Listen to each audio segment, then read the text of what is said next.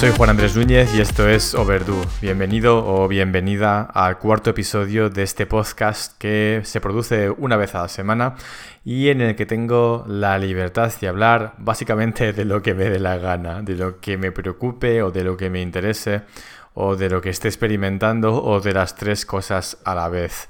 En el pasado episodio, en el número 3, hablé de la importancia, bajo mi experiencia evidentemente, del pensamiento positivo y cómo poco a poco estoy haciendo un viaje de pensar, no negativamente, pero sí ser eh, inconscientemente más realista y una persona que se controla a la hora de pensar y que siempre, ya digo, inconscientemente pensaba que las cosas suelen ir mal, bueno, pues intentar centrar mi energía, mi pensamiento y mis acciones en que las cosas van a ir bien. Simplemente saber que todo puede ocurrir, pero yo a propósito y adrede prefiero centrarme en lo positivo.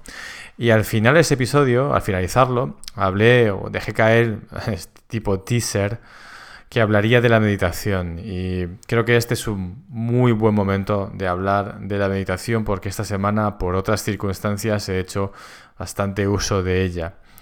Creo que es un tema que cada vez tiene más aceptación en Occidente, porque es una práctica oriental 100%, pero eh, como digo, cada vez hay más personas que se inician en la meditación. Entonces, este episodio espero que te sirva para derribar algunos mitos, tener algún tipo de información sobre qué es la meditación y que veas que una persona que realmente es muy mental y analítica, como yo, porque soy muy mental y analítico, además mi trabajo es 100% mental, o sea, hago un uso extensivo de la mente.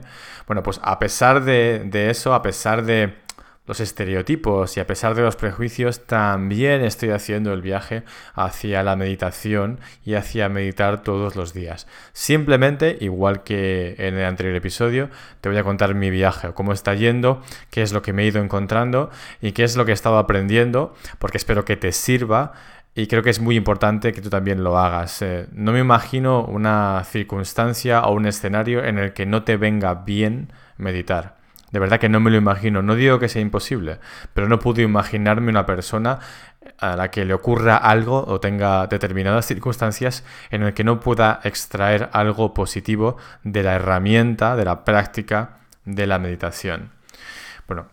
Como he dicho, soy una persona muy mental y analítica y eso me ha traído mis problemas y me trae mis problemas también algunos beneficios, no todo es malo al ser mental y analítico, pero como uno tiende a fijarse más en lo malo que en lo bueno, diría que me ha traído más problemas que beneficios. Pero bueno, simplemente quiero constatar que soy una persona, eh, no soy orientalista, ni soy una persona que quema incienso en casa y le gusta vestirse con túnicas. No, al revés. Eh, toda esta parafernalia de la meditación al principio me rechazaba bastante todo lo que tiene que ver con parar, con parar y sentarse y simplemente no hacer nada. ¿Cuándo ha sido la última vez que no has hecho nada a propósito?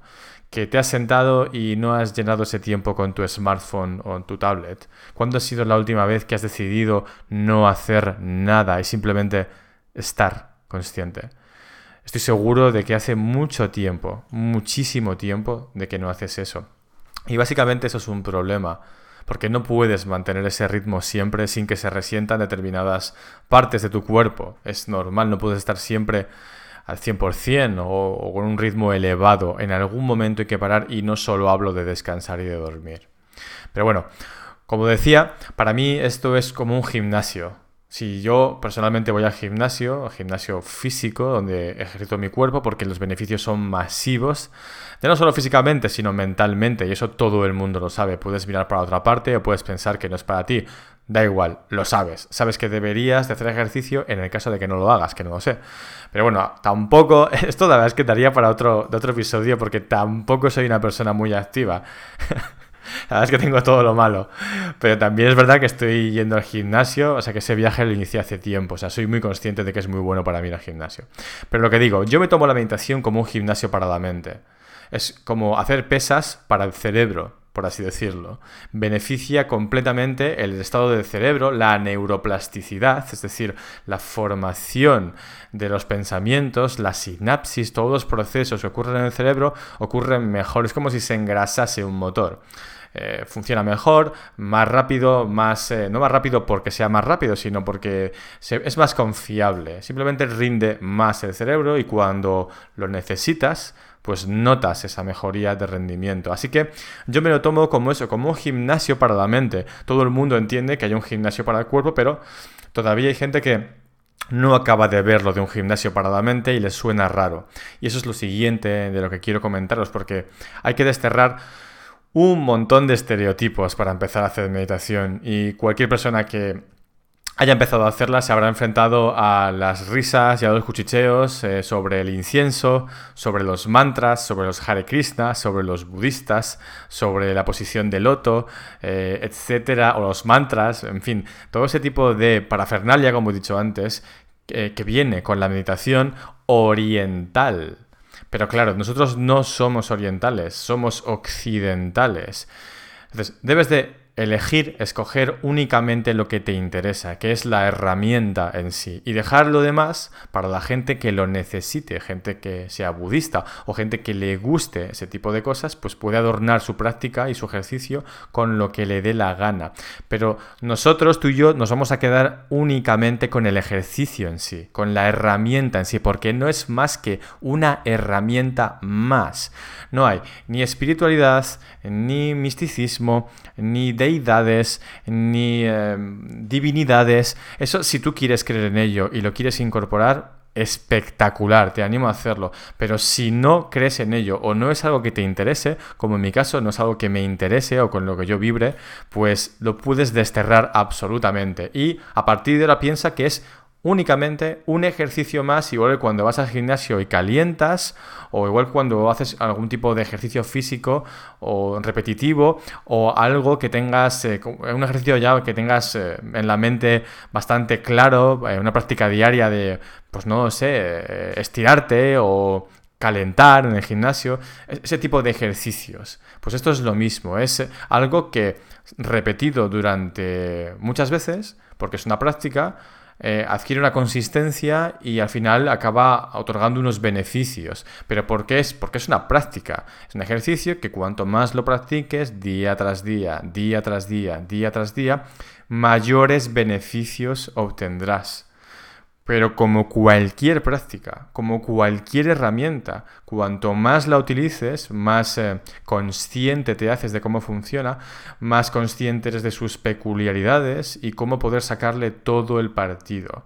Por eso es importante, primero, que lo veas como una herramienta y nada más. Y segundo, que lo hagas todos los días no hace falta que quemes incienso ni que pongas música oriental. Simplemente tienes que encontrar un lugar tranquilo y pasar unos minutos contigo mismo. Puedes sentarte en una silla o puedes sentarte en el suelo o puedes sentarte en la cama. No hace falta una postura específica.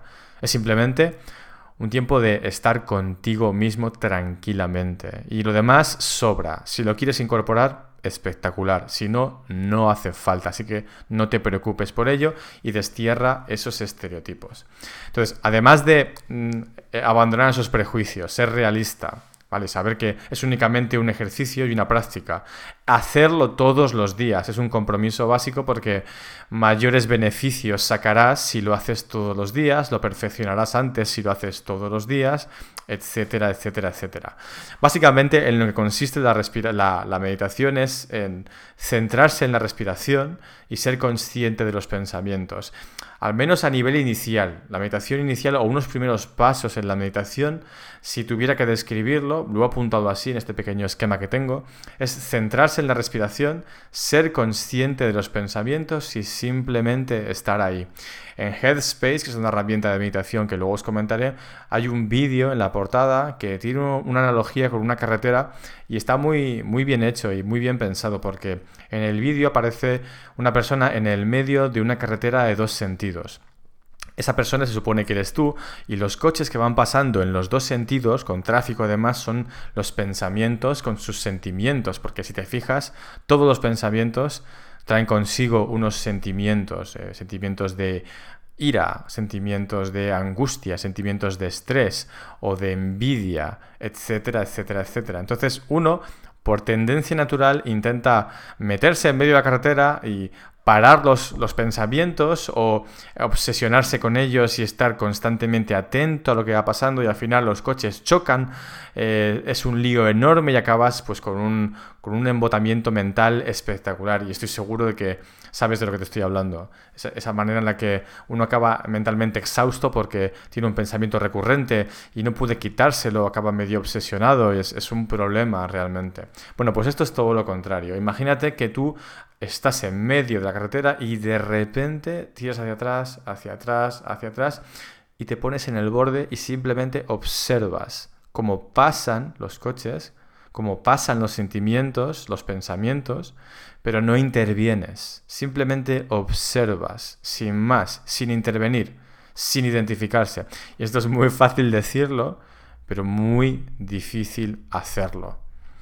La parte positiva, inmediata de esta práctica, que repito, estoy definiéndolo extremadamente por encima y a un nivel muy inicial, pero aunque yo no sea experto en esto, quiero darte algunas pinceladas. Entonces, el primer beneficio que vas a encontrar al simplemente ser consciente de tus pensamientos y no tratar de intervenir en ellos, no tratar de pararlos o desviarlos u observarlos profundamente, es que eh, de repente serás eh, más consciente de ti mismo te darás cuenta de lo que piensas y de lo que sientes. Antes esos pensamientos muy probablemente no eras consciente de la mayoría, simplemente igual de los más intensos, pero el resto pasaban completamente desapercibidos.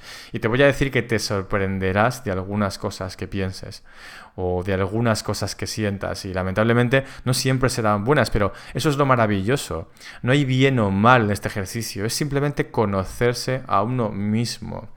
Entonces, ese es uno de los beneficios inmediatos, conocerse mejor a uno mismo y también pues disminuir las preocupaciones, el estrés, dormir mejor, relacionarte mejor con los demás porque tú estarás más tranquilo o tranquila, menos estresado o estresada y evidentemente tu entorno, las personas de tu entorno notarán ese cambio y también estarán mejor. Así que son beneficios por todas partes a cambio de 10-15 minutos al día. Es que es eh, realmente no es, para no pensarlo, valga la redundancia, para hacerlo sí o sí, comprometerse sí o sí a hacerlo.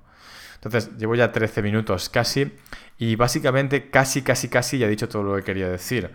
Es un gimnasio para la mente y debes de desterrar estereotipos y quitar toda la parafernalia que a veces uno cree que viene con la meditación y únicamente quedarse con la herramienta, con el ejercicio practicarlo diariamente. Básicamente es centrarse en la respiración, dejar que los pensamientos vayan y vengan y simplemente ser consciente de ellos, sin intervenir, sin eh, obsesionarse, sin eh, identificarse. Esa es la forma inicial. Y como digo, es más fácil decirlo que hacerlo. Los beneficios inmediatos es lo que estábamos hablando ahora, conocerse a uno mismo, ser más autoconsciente, eso es importantísimo en la vida, porque no puedes cambiar aquello en lo que ignoras, no puedes mejorar aquello que no sabes. Entonces es muy importante y una gran herramienta para autoconocerse la meditación, porque estás a solas contigo mismo viéndote a ti mismo qué mejor manera de conocerse que mirarse hacia adentro, dejar por una vez de mirar hacia afuera y mirar hacia adentro. Entonces, herramientas que te pueden ayudar a meditar. Bueno, pues si vais a Google o ponéis YouTube meditación, encontraréis un montón de meditaciones guiadas, sin guiar. Ahora bien, yo debo de, precaver, de, que seáis precavidos, debo de, de advertiros que hay mucha gentuza por ahí que utiliza la meditación, que es un tema cada vez eh, que se busca más, con más tirón, como anzuelo para llevarte a sus prácticas, a sus dogmas, a sus grupos, etcétera, etcétera, etcétera. Entonces, cuidado a quién seguís.